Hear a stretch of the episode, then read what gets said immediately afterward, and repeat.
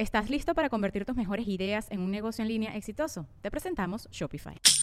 Tal vez no lo sabías, pero nuestro podcast More Than Mamis es un negocio. Y lo comenzamos, por supuesto, para desahogarnos y hablar sobre la maternidad, no para convertirnos en expertas de ventas y del e-commerce. Así que sí, necesitábamos ayuda para vender nuestro merch y poner en marcha nuestra tienda. Por eso estamos tan contentas de usar Shopify. Regístrate con tan solo un dólar por mes en shopify.com barra sonoro, todo en minúsculas. Ve a shopify.com barra sonoro para llevar tu negocio al siguiente nivel. Shopify.com barra sonoro.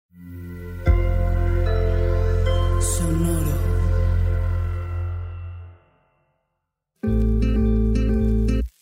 Yo soy Paola Aguilar Y yo soy César Galicia, y esto es Coger Rico y Amar Bonito el espacio donde repensamos las formas en que amamos, cogemos y nos relacionamos.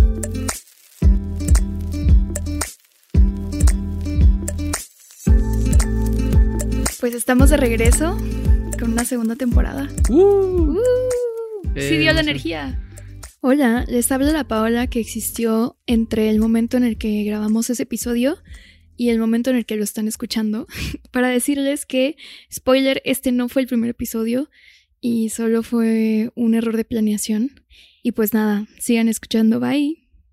Te tengo una pregunta sorpresa para iniciar este episodio. A ver, Ok, cuéntame de un momento chistoso que te haya sucedido durante una acogida. Algo chistoso que me haya ocurrido durante el sexo. mm, Bueno, no sé si gracioso, pero una vez pusimos a The Rasmus como música de fondo. Wow. Sí. ¿Y qué tal? O sea, no fue petición mía, fue como de la otra persona, como que fue... eh, oh, que estábamos, estábamos cogiendo y de repente empezó a sonar porque yo tenía como una playlist de iTunes. Ni siquiera, solo puse como música en iTunes y ya como cuando bajaba canciones y esa era mi play. O sea, no, no era como ahora que tenemos Spotify y todo. Más bien como que yo bajaba y tenía ahí In the Shadows de The Rasmus. Y entonces de repente empezó a sonar y yo fue como, ok, lo voy a quitar, esto está raro. Y me acuerdo que la morra dijo de que, no, no, no, déjala. Me Era gusta mucho esa Erasmus- canción. ¿Cómo se llama? The, the, Ras- The. Rasmus. The Rasmus se queda durante el sexo. The Rasmus, sí, la, la- la plumita de cuervo en la cabeza se queda durante el sexo. Y este es un chiste para que sepa que es The Rasmus. Creo que tú no, ¿verdad? Sí, no, no sé qué es eso. No, supongo que no, no he llegó. comido eso. No llegó a, a Monterrey. A Monterrey. Sí, no, no, no es música sanpetrina. Y este. Wow. Y bueno, era una banda emo, pues, o de música tipo emo. Y estuvo bien padre. Primero fue de, ok, voy a coger escuchando esto. Pero después dije, "Mm, pues bueno, ya estoy aquí, entonces, pues ya, ni modo que desaproveche cumplir esta fantasía de mi adolescente emo. Voy a entrar a la experiencia aunque no conozca la banda. Sí, no. Igual ahora que veamos a My Chemical Romance en algunos meses, ya por fin te convierto a esta secta. Me parece. Lo intentaremos. Pero bueno, regresando o más bien iniciando el tema de hoy, hoy vamos a hablar de malas estrategias para salvar tu relación. Entonces, quisiera preguntarte, ¿cuál es el peor consejo que has escuchado para salvar una relación? Mm, a ver, el peor consejo que he escuchado para salvar una relación, muchos, pero creo que uno de ellos es abrir la relación, ¿no? Como de mágicamente. Así en general. De repente ya este podcast se trata de ya nadie habrá sus relaciones jamás. Nadie, ¿no? prohibido. No. La monogamia es obligatoria Ajá. A partir de hoy. a partir de hoy, sí. No, a ver, decías el consejo. No abrirla desde un lugar de, ah, pues nos llevamos chido, estamos un poco aburridos ya, ya es un poco monótono el asunto, sino desde un lugar de, no sé, eh, tengo miedo que me seas infiel, no confío en ti, entonces bueno, hay que abrir la relación porque pues ya es lo único que queda, ¿no? O estamos valiendo verga de que ya no nos soportamos, pero pues bueno, chance y abrir la relación, coger con otras personas o tener un trío, como ya, eso va a solucionar absolutamente todo en nuestra dinámica, ¿no?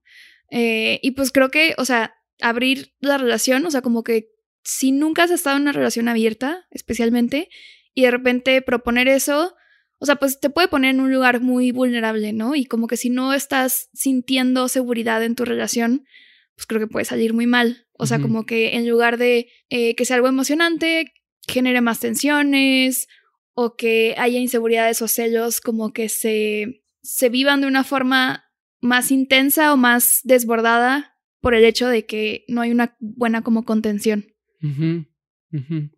Sí, creo que se puede llegar a pasar mucho por, por el tema de cómo... Creo que tiene mucho que ver con cómo pensamos la no monogamia. A veces algunas personas como, como una cosa que es justo, se agrega cuando algo falta. ¿No? Como se agrega para paliar algo que ya no existe. Como ya no existe deseo en la relación, o le están llevando mal, o va a haber distancia, entonces agregamos no monogamia como para salvar el asunto. Y como bien señalas, pueden haber ciertas circunstancias donde no necesariamente es la mejor opción.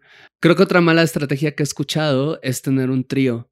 Igual, similar a lo que dices, esta idea como de, ah, ya no tenemos como una buena relación entre tú y yo, o ya no hay mucho deseo, o ya hay cierto cansancio, etcétera, o agobio, tengamos un trío para meterle chispa. Y aunque hay ciertas circunstancias donde de hecho puede funcionar, donde puede ser una buena idea, ¿no? Como el tema de nos llevamos muy bien en general, tenemos una muy bonita relación y lo que necesitamos es algo como que no, no sentimos mucho deseo, pero queremos algo de chispa, pero tenemos una relación que pueda hacer esta contención como mencionas. Entonces ahí sí, ok, puede que te funcione. Pero si como bien señala, si hay una cosa de no nos soportamos o nos quedamos mal o siento mucha inseguridad o estoy sintiendo muchos celos y de repente agregas a esta tercera persona a la relación, es muy probable que te salga el tiro por la culata, ¿no? No es una ley, no es una regla, nada lo es, pero es muy probable que sea lo que suceda.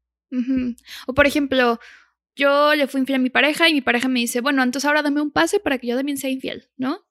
Empieza a ver esta dinámica como de, bueno, ahora yo entonces como venganza voy a estar con alguien más eh, y entonces abrimos temporalmente la relación o algo así, como en lugar de lidiar con las emociones que estamos sintiendo, sino como desde el tú me jodiste, yo te voy a joder, ¿no? Sí, porque se vuelve una competencia. Sí, porque digo, obviamente puede haber un acuerdo en donde, ah, ok, fuiste infiel, eh, ¿qué hacemos? Ok, me gustaría yo estar también con alguien más, y, pero desde un buen lugar, bueno, eso ya es otra cosa, ¿no? eh, puede ser como, oye, me dio FOMO, ¿no? O sea, yo también, yo también quiero.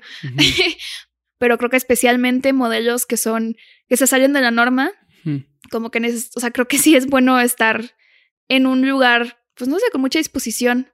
Y si no sabes todavía qué pedo con tu relación y es una forma de salvarla, entre comillas, pues... Mm.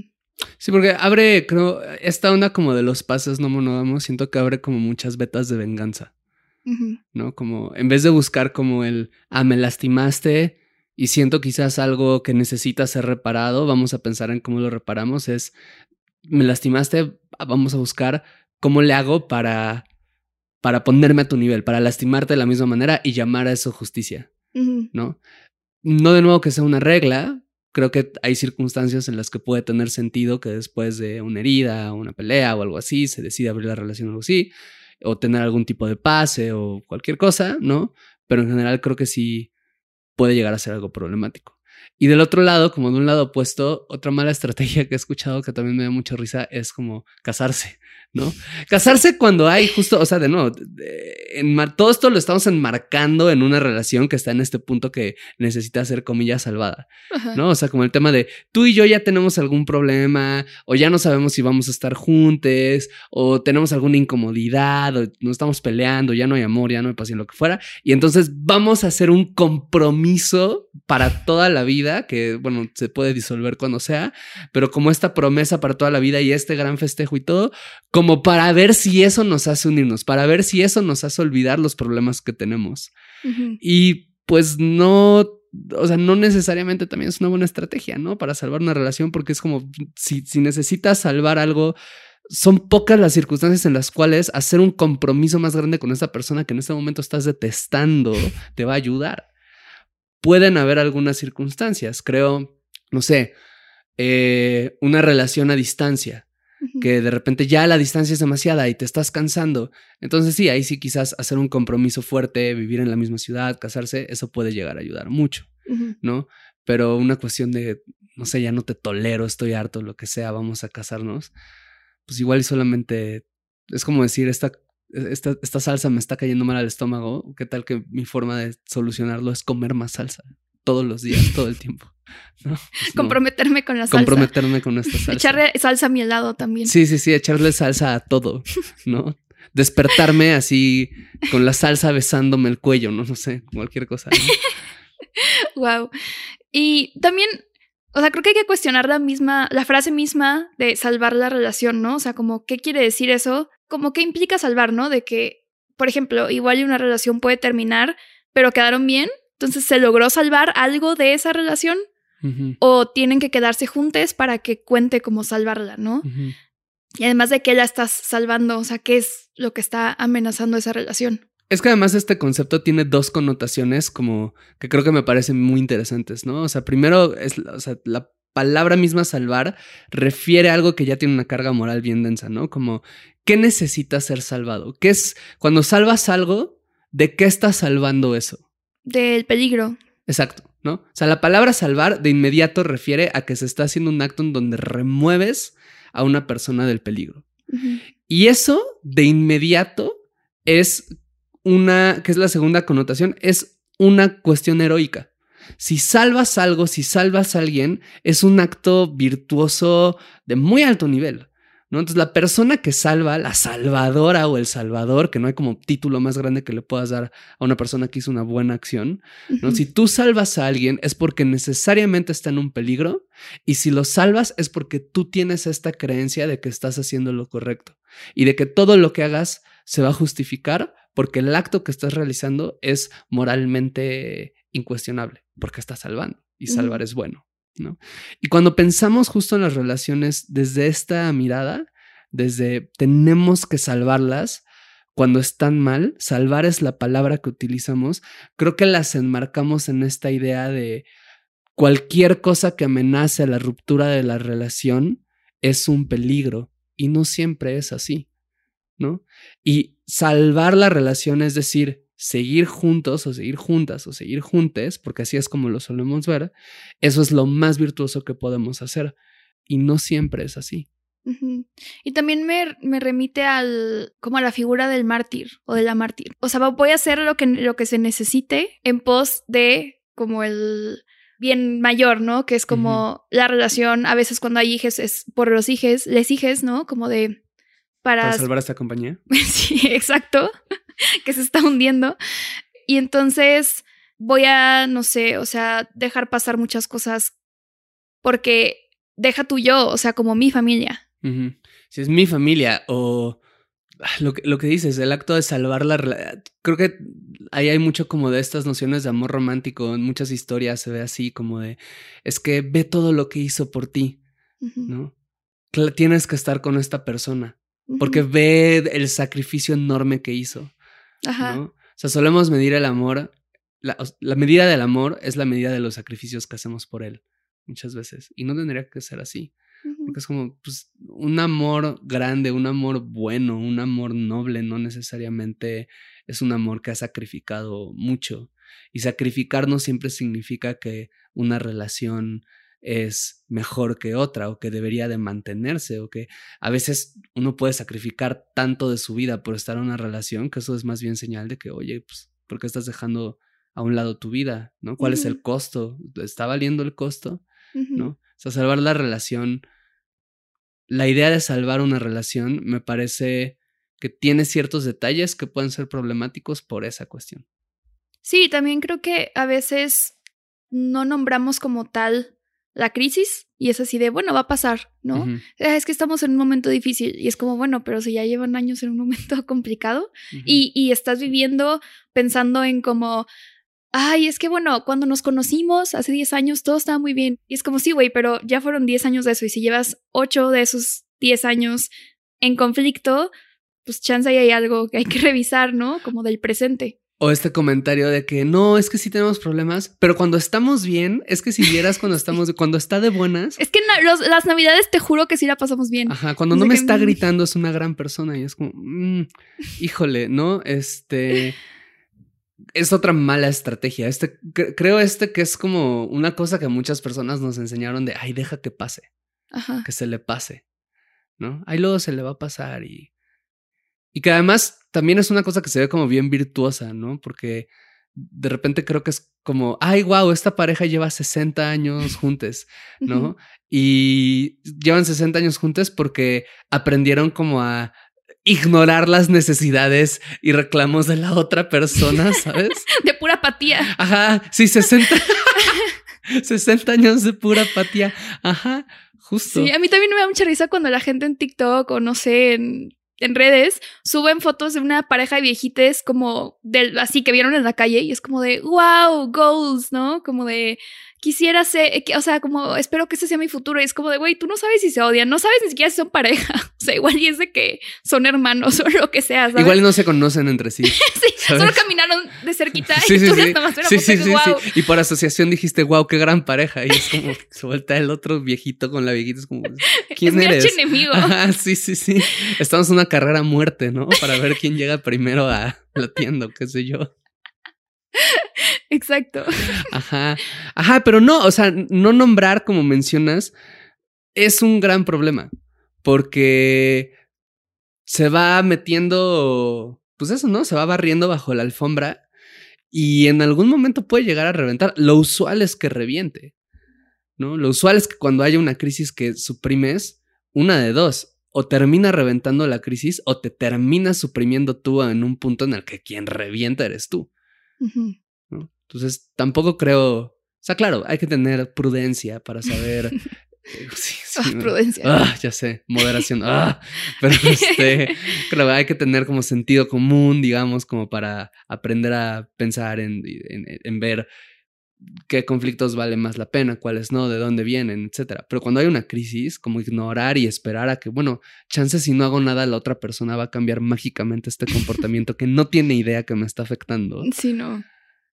Pero a ver, este, ¿qué, tú qué síntomas, por llamarlo de alguna manera, expresiones claves, como ubicas, reconoces de que una relación está en este punto del que debe ser salvada, ¿no? Partiendo de que vamos a jugar un poco con la palabra salvada, como que no nos referimos, ya como que la criticamos un poquito, pero vamos a usar el resto. Irónicamente. ajá.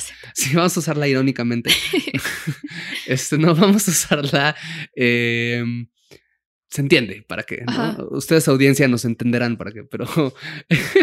eh, ¿Qué señales encuentras de que una relación está en crisis y que puede ser un punto en el que hay que hacer algo por ella?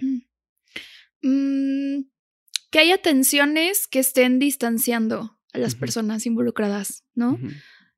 Que sea como de, por costumbre vamos al cine, pero la verdad es que ya no se me antoja ir al cine contigo, ¿no? O sea, como de, ay, bueno, voy a casa de tu familia los domingos porque tengo que, pero no porque lo disfrute. Eso creo, como estar en modo automático, como visión de túnel de lo que sigue, ¿no? Como esto que hablábamos de agregarle compromisos. Eh, pues ahora hay que tener hijos, ni modo, es lo que se hace a, esta edad, ¿no? Y Esto no que has mencionado varias veces como de la escalera relacional, Ajá, ¿no? que es como eh, el referente que tenemos de, de las relaciones y de cómo deben de ir evolucionando. Entonces, no sé, o sea, es primero como eh, salir con la persona y luego formalizar como en un noviazgo y después irse a vivir juntos o casarse, eh, luego tener hijos, ¿no? O sea, como que ir siguiendo estos pasos por inercia. O sea, digo, si lo decides, pues qué chido, ¿no? Que Sí, quieras pero cuando eso. no es una decisión, ¿no? Ajá. Eh, entonces creo que esa es una, ¿no? O sea, sentir que estás como en modo automático. Eh, otra puede ser em, que haya temas recurrentes que, que les estén generando conflicto y que no se estén solucionando y que más bien se estén haciendo más grandes, ¿no? O sea, como de, ah, esto empezó como algo que me molestó eh, y te lo dije, pero no hiciste nada y ahora ya es como un problemota. Creo que otra puede ser como falta de paciencia.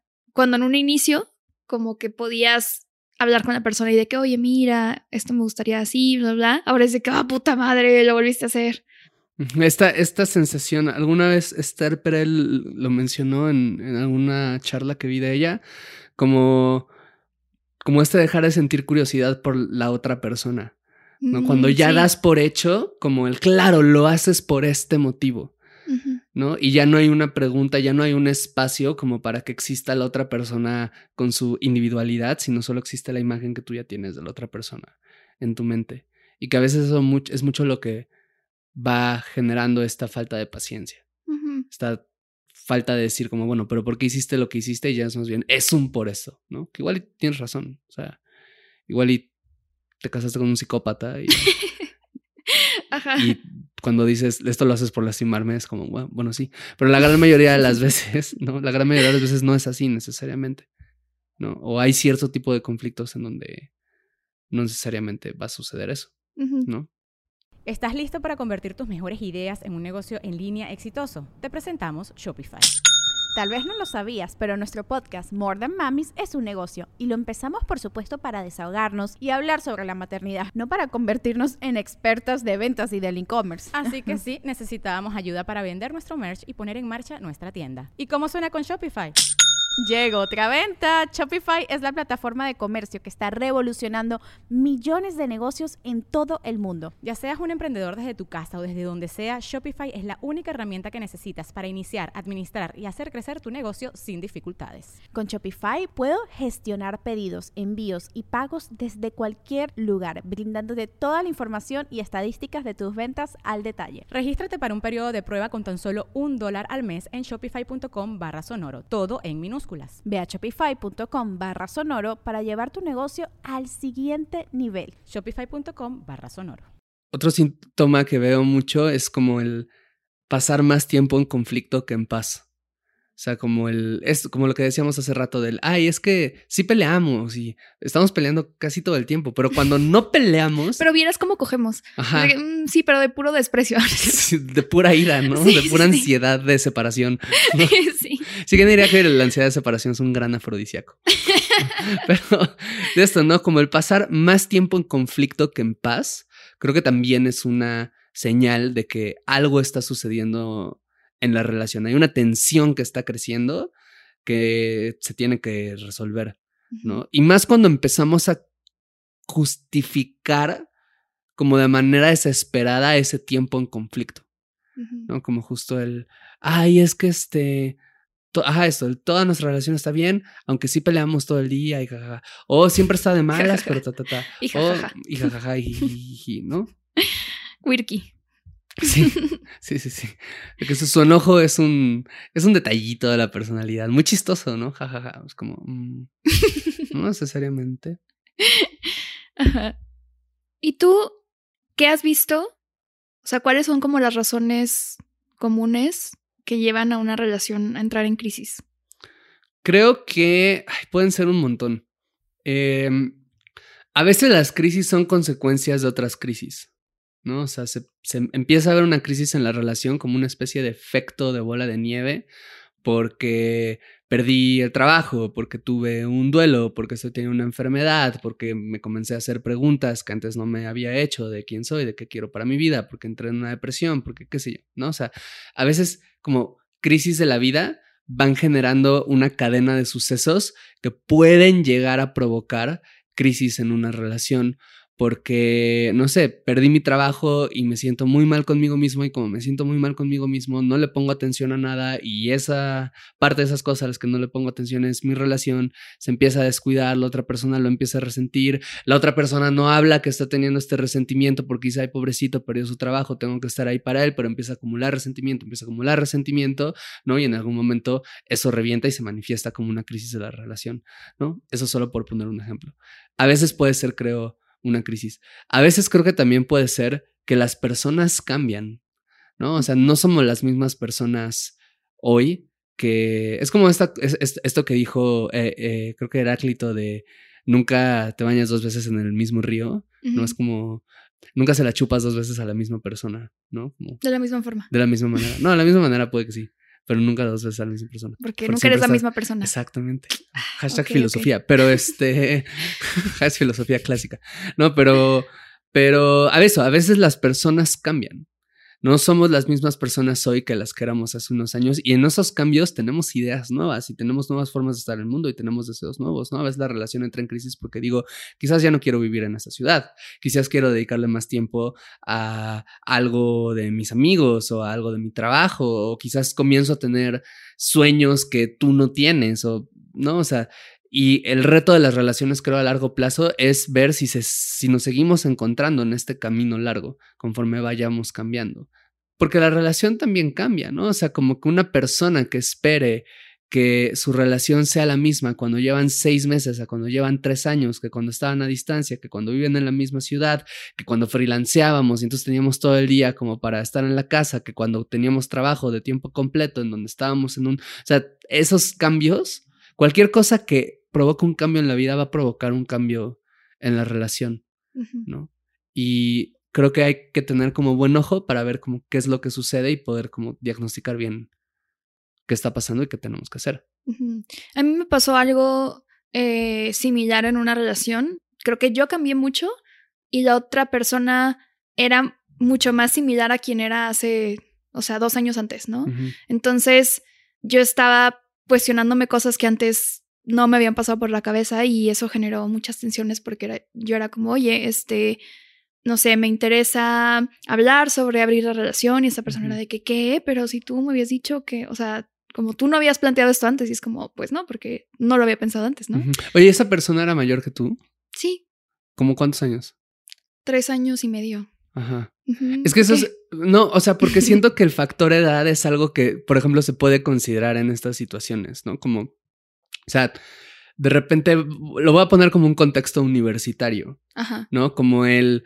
em, la persona que está saliendo. O sea, nos conocimos cuando estábamos en la universidad. Pero de repente tú estás trabajando y yo sigo en la universidad. Tus prioridades, tus intenciones, tus energías van a ser ya distintas a las mías. Mm, Va a cambiar, ¿no? Tenemos una relación de 10 años de diferencia, ¿no? Entonces igual y cuando teníamos, no sé, 30 y 40 años, hay como algo como que nos une un poco más o más similar o como la brecha no es tan grande. Pero de repente yo ya tengo, ya llevamos 10 años juntos y de repente yo ya tengo 50 años y ya no tengo la energía que antes tenía y quizás ya quiero hacer otras cosas y de repente tú tienes 40 años y quieres hacer, estás en otro tipo de crisis y estás en la crisis en donde como quieres sentirte joven, entonces empiezas, ¿me doy a entender? O sea, como que a veces, o sea, de nuevo, la edad de las personas creo que im- importa cuando vemos como de dónde vienen Las los crisis. cambios, ¿no? Las, Ah, las ujú. crisis, ¿no? Y la edad y la experiencia de vida, pues, o sea, no es lo mismo, pero, pero bueno. Oye, ¿qué pasó con esta relación? Pues al principio, o sea, estábamos en un momento en donde, o sea, de quiebre, como de, bueno, igual ya hay que terminar y así. Y decidimos como, bueno, no, hay que darnos otra oportunidad y no sé qué, pero yo siento que era aplazar lo inevitable, ¿sabes? Que era terminar. Entonces, eso afectó mucho la relación después de que tuvimos esa conversación, porque cuando terminamos fue súper caótico, ¿no? Em, pues ni modo, o sea, ya pasó, pero como que creo que a veces en esas situaciones vale la pena al menos plantear como qué pasaría si termináramos o, em, o cuánto tiempo nos vamos a dar para ver cómo estamos, o sea, como si, o sea, si, si tienen esa conversación de vamos a darnos otra oportunidad, que si haya como una temporalidad o, o como un objetivo más claro de, Ujú. ok, entonces, ¿qué es lo que queremos trabajar? ¿Y cuándo vamos a revisar esto? ¿no? Y creo que esto de de repente postergar las rupturas o no querer ni siquiera hablar de, bueno, es una posibilidad terminar, ¿no? Porque creo que obviamente no todas las crisis son un indicador de que tiene que terminar esa relación, ¿no? O sea, como que a lo mejor hay una crisis que se siente muy grande, pero que logran sobrellevarla porque es como, bueno, pero queremos trabajarlo, no sé, a lo mejor buscamos ir a terapia o, o sea, no creo que sea un indicador que siempre tenga la razón, ¿no? Pero está muy ligado, pienso, como al mito de la eternidad y de la incondicionalidad, ¿no? O sea, uno de la eternidad como que la ruptura es ese fantasma del que justo como que no, no se nombra, no, no se habla, eh, no se considera de una forma real, ¿no? O sea, creo que a veces lo que sucede es como en las como en las peleas, ¿no? Como, ay, bueno, pues ya entonces terminamos y entonces terminan, pero luego al otro día regresan, ¿no? Por decir, ¿no? Pero nunca se habló en realidad qué implicaciones tenía eso, ¿no? O sea, es como algo que se lanza así como ruptura y luego, bueno, siempre no, porque es como, pues claro que da mucho miedo, tiene un impacto bien grande en tu vida y en cómo concibes tu futuro y, y el lugar que tiene la otra persona en, en, en, en tu vida también. Entonces, tenemos bien instalado este mito de, de que tiene que ser eterno, que tiene que ser hasta que se mueran. Entonces, como que da mucho miedo platicar qué pasa si no. Y pues lo de la incondicionalidad va de la mano, ¿no? O sea, como te debo estar contigo pase lo que pase, aunque ya no nos encontremos, no poder ver a veces que se puede transformar esa relación en otra cosa, ¿no? Y que puedes seguir presente solo de otra forma. Y creo que justo plantear esto del mito de la eternidad, de la incondicionalidad, sirve como hacer, para hacer un corte, porque ahí es donde podemos actuar, ¿no? Las relaciones no deberían de ser eternas o no necesariamente, Solo los culos deberían ser eternos. solo los culos deberían de ser eternos. Y los efecto. abuelos. Pero sobre todo los culos. Sobre todo. Sobre todo los culos. Para que haya siempre más culos que estrellas, ¿no? Por eso hay más culos que estrellas. Porque son eternos. Porque los. ¡Wow! Knowledge is power. ¡Wow! De nada, NASA, nos puedes contactar a arroba César Galicia. no, pero este, wow, resolvimos un gran misterio ahorita. ¿no? Pero es eso, las relaciones no necesariamente deberían de ser eternas y el amor no necesariamente tendría que ser incondicional, o más bien no debería ser incondicional, ¿no? Y cuando asumimos eso, creo que entonces podemos empezar a pensar en mejores estrategias para poder, comillas, comillas, comillas, salvar una relación o poder intervenir en una relación, más que salvar, intervenir en una relación cuando está en crisis. Una de ellas, creo, empieza por nombrar honestamente, ¿no? El decir, si una mala estrategia que platicamos es lo dejamos pasar, una buena estrategia es nombramos, a ver, estamos en una crisis, tenemos que hacer algo con esto. Y esta crisis puede que sea de la relación o esta crisis puede que tenga que ver con cosas que estamos viviendo por fuera, pero hay que hacer algo con esto. Siento que cuando te das cuenta de eso, es como la escena final de Nemo, de que ya salen del acuario y están de que, uh, huevo, ya. Pero luego están en el mar de que en las bolsas de plástico, de que, ¿y ahora qué? Diciendo que es eso. Como decir, lo nombramos. No what. Ajá, ¿no? Pues el no what. ¿Qué? Nada, es que está muy Estuvo muy frita esa.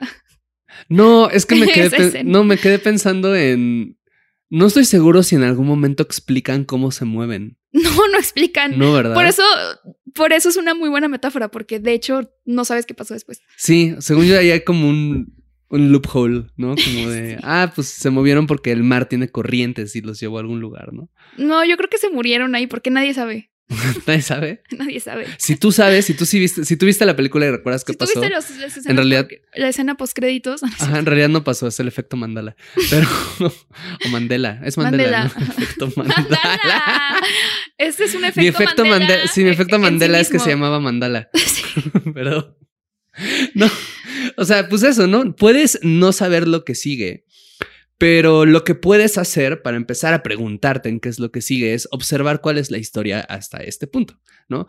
¿Cómo es que llegaron a la crisis? ¿Cómo es que se formó la crisis? Y particularmente, ¿cuáles fueron las decisiones y las omisiones que tuvieron que les llevaron a este punto? ¿No? Las crisis no surgen de la nada, tienen siempre una historia y siempre tienen como puntos donde se va construyendo esta tensión. Pienso mucho en esta película de 500 Days of Summer, de esta escena que se me hace muy simpática, donde él está, creo que está hablando con alguien, o estaba él solo, no recuerdo del todo, salió como en 2005 la película, no, no tengo idea, pero, pero hablaba, o sea, estaba como recordando estos momentos como súper maravillosos que había tenido con Summer como para explicarse qué pasó porque todo era muy bonito y de repente dice como no, a ver, se ve que saca el disco y se lo enseña y Summer solo lo ve el disco y le hace como, "Eh", ¿no? Y que de repente le hizo un comentario y la otra así. Pero date cuenta. Ajá, ¿no? Como que había muchas señales, ¿no? Como de que, oye, esto se estaba construyendo y no lo viste, ¿no? Y habían ciertas cosas que Sommer te dijo y que ignoraste completamente. O sea, cuáles fueron las decisiones y omisiones que nos llevaron a este punto. Y cuando tenemos esta historia clara, tanto a nivel relación como a nivel individual, ¿no? O sea, cuál es lo que yo decidí, lo que yo hice, lo que hicimos y decidimos que nos llevaron a este punto, entonces puede ser mucho más fácil pensar en, ¿y ahora qué hacemos? Sí, pues creo que el siguiente paso es tomar una decisión, ¿no? O sea, de, ok, sí lo vamos a intentar o sí vamos a terminar. Digo, obviamente no es tan sencillo como eso. Hay veces que toma mucho tiempo o muchas conversaciones incómodas y todo, pero creo que idealmente como ver pues que sigue, ¿no? Y asumir compromisos. Ok, tenemos este problema muy grande de que no te has hecho cargo de tu salud mental y eso ha sido una carga para mí y entonces tienes que, no sé, ir a terapia o tienes que platicarlo con alguien, tienes que eh, empezar a cambiar tus hábitos, o sea, no sé, eso puede ser eh, una, ¿no? Como que asumir qué me toca a mí, qué te toca a ti, si está dentro de las posibilidades como ir a terapia por separado o de pareja o ambas, eh, creo que eso siempre o bueno, suele ayudar cuando estás en buenas manos. Em, si hay algo que disfrutábamos antes y ahora ya no, ver cómo podemos volver a ese lugar o buscar cosas nuevas que nos puedan ayudar a conectar. No sé. Sí, pues esto de los compromisos, lo que me parece importante es que sean compromisos que se puedan ver, a los que se les pueda dar seguimiento. Porque creo que muchas veces, creo que sobre todo los hombres tendemos a hacer esto de decir como, no, yo ya estoy trabajando en este asunto, ¿no? O sea, pero voy a mi ritmo, tengo mis modos, tengo mis formas, tengo mis rituales. Y es como, ajá, qué padre, pero, o sea, ¿qué estás haciendo? ¿No? ¿Cuál es esa? O sea, creo que muchas veces decimos el sí estoy trabajando en esto y no necesariamente lo hacemos o no necesariamente le mostramos a... O sea, siento que a veces, muchas veces decimos, sí, estoy trabajando en esto y trabajar para nosotros es solo como enojarnos mucho con nosotros mismos, ¿no? Como porque no podemos cambiar o porque ya no podemos hacer algo que antes queríamos hacer o qué sé yo, ¿no? Ajá. En vez como demostrar el, sí, a ver, he estado haciendo esto, estos son los libros que he leído, o esto es el, el- el artículo, estas son las decisiones que estoy tomando, o esto es el enfoque que estoy agarrando, o esto es como el otro día pasó esto y yo quería reaccionar de esta manera, pero pensé en esta otra cosa. O sea, creo que el mostrarle a la otra persona de este es el camino que estoy siguiendo, este es el compromiso que asumí en algo concreto.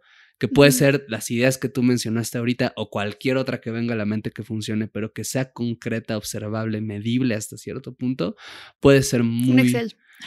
¿no? Un Excel si Un eres. Excel para salvar la relación. Sí, entre comillas, salvar, pero sí. puede ser algo muy útil, ¿no? Y también buscar un equilibrio, esto que hablabas de conectar, ¿no? De buscar conectar, creo que también tiene que ser un equilibrio entre los rituales y la cotidianidad, porque creo que a veces justo una otra comillas mala estrategia es que decimos estamos en una crisis y todo, vamos a hacer una gran demostración de amor en este momento. Vamos a hacer un acto muy grande y espectacular donde Vámonos de viaje a Europa o algo vámonos así. de viaje, este, hagamos una gran fiesta, eh, vayamos al club swinger, eh, qué sé yo, ¿no? O sea, hagamos una cosa bien grande y bien espectacular. Y claro, en ese momento, en el momento que estás en la fiesta o en el viaje, lo que sea, pues hay una gran probabilidad que sí sientas como mucha conexión y mucho amor y todo, porque estás en una situación extraordinaria, pero cuando regreses a la cotidianidad, lo que sea que te llevó a la crisis no va a haber desaparecido. A menos que lo que sea que te llevó a la crisis sea nunca nos vamos de viaje, ¿no? O algo así. Pero si no, pues no. Porque lo que se construye en cotidianidad solo puede transformarse en cotidianidad. Y si lo que se está construyendo es algún tipo de conflicto, se tiene que resolver en cotidianidad. Los grandes eventos y los grandes rituales van a servir para dar como un boost de energía, de motivación, de decir como, ok, en la cotidianidad quizás me es muy difícil conectar contigo, tenemos esta gran fiesta, este viaje, este gran evento, lo que sea, me sirve para volver a conectar, para tener un momento mucha cercanía y tengo que llevar eso a mi cotidianidad, porque si no lo hago, entonces de nuevo no va a pasar nada, solo va a ser una crisis en donde en medio hubo un gran viaje y nos la pasamos muy bien y luego regresamos y terminamos, que a veces no es una mala opción, ¿no? Pero puede que no sea lo que quieras en ese momento. Y bueno, ya antes de terminar el episodio, hay, o sea, hay una serie que aborda un poco este tema que se llama Scenes from a Marriage, escenas de un matrimonio, y también tenemos un episodio de eso. Entonces, así para si luego quieren escuchar algo más sobre este tema, pues ahí está. Y pues bueno, si hay una lección que creo que podemos aprender de este episodio es que todo lo que empieza tiene que terminar y este episodio está llegando a su fin. Y que los culo, que hay más culos que estrellas. Y que además con los que estrellas. Es la otra lección como importante. Sí, no, no, no importa que no, no recuerden nada del episodio. Esto es lo que se deben de, de llevar. Después, hace- nosotros haciendo pro- un montón de promesas siempre. De, "Ah", porque de hecho ya va a venir la segunda parte del episodio de celos que prometimos, ¿no? Pero hay otro episodio que me gustaría amarrar ahorita mismo, que es justo de rupturas, ¿no? Porque ahorita Sí. hablamos mucho acerca de bueno, etcétera, pero, o sea, a veces puede terminar y todo, pero creo que a veces terminar Bueno, es Que sí, sí termina. Ajá. Exacto, ¿no? Que si terminas o cuando de repente puede ser una buena idea terminar o sería algo padre que habláramos, ¿no? En algún momento. Sí, jalo, Va, acepto. Pues bueno, pues entonces estarán escuchando ese y otros episodios durante lo que viene de la segunda temporada. Y pues nada, muchas gracias por escuchar. Nos vemos la siguiente semana. Nos Gracias. escuchamos. Muy bien. Bye. Bye. Gracias por escuchar este episodio de Coger Rico y Amar Bonito. Síguenos en TikTok, Instagram y Twitter en arroba rico y bonito pod. A mí en arroba paola-aguilar-r. Y a mí como César Galicia en todas las redes sociales. Te agradeceremos mucho que nos dejes una calificación en Spotify y una reseña en Apple Podcasts. Eso nos ayuda a llegar a más personas y seguir produciendo este podcast.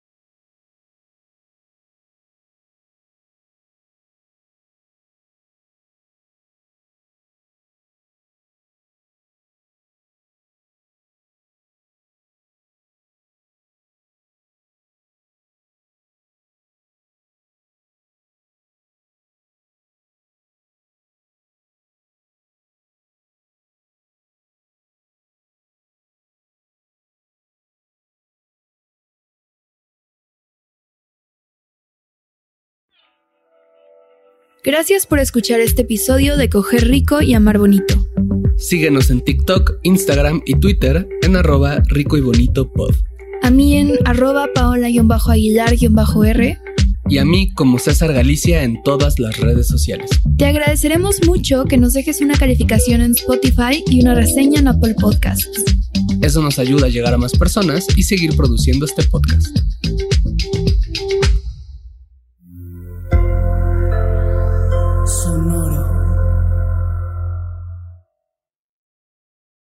¿Estás listo para convertir tus mejores ideas en un negocio en línea exitoso? Te presentamos Shopify. Tal vez no lo sabías, pero nuestro podcast More Than Mamis es un negocio y lo empezamos por supuesto para desahogarnos y hablar sobre la maternidad, no para convertirnos en expertas de ventas y del e-commerce. Así que sí, necesitábamos ayuda para vender nuestro merch y poner en marcha nuestra tienda. ¿Y cómo suena con Shopify? Llega otra venta. Shopify es la plataforma de comercio que está revolucionando millones de negocios en todo el mundo. Ya seas un emprendedor desde tu casa o desde donde sea, Shopify es la única herramienta que necesitas para iniciar, administrar y hacer crecer tu negocio sin dificultades. Con Shopify puedo gestionar pedidos, envíos y pagos desde cualquier lugar, brindándote toda la información y estadísticas de tus ventas al detalle. Regístrate para un periodo de prueba con tan solo un dólar al mes en shopify.com barra sonoro, todo en Ve a shopify.com barra sonoro para llevar tu negocio al siguiente nivel. Shopify.com barra sonoro.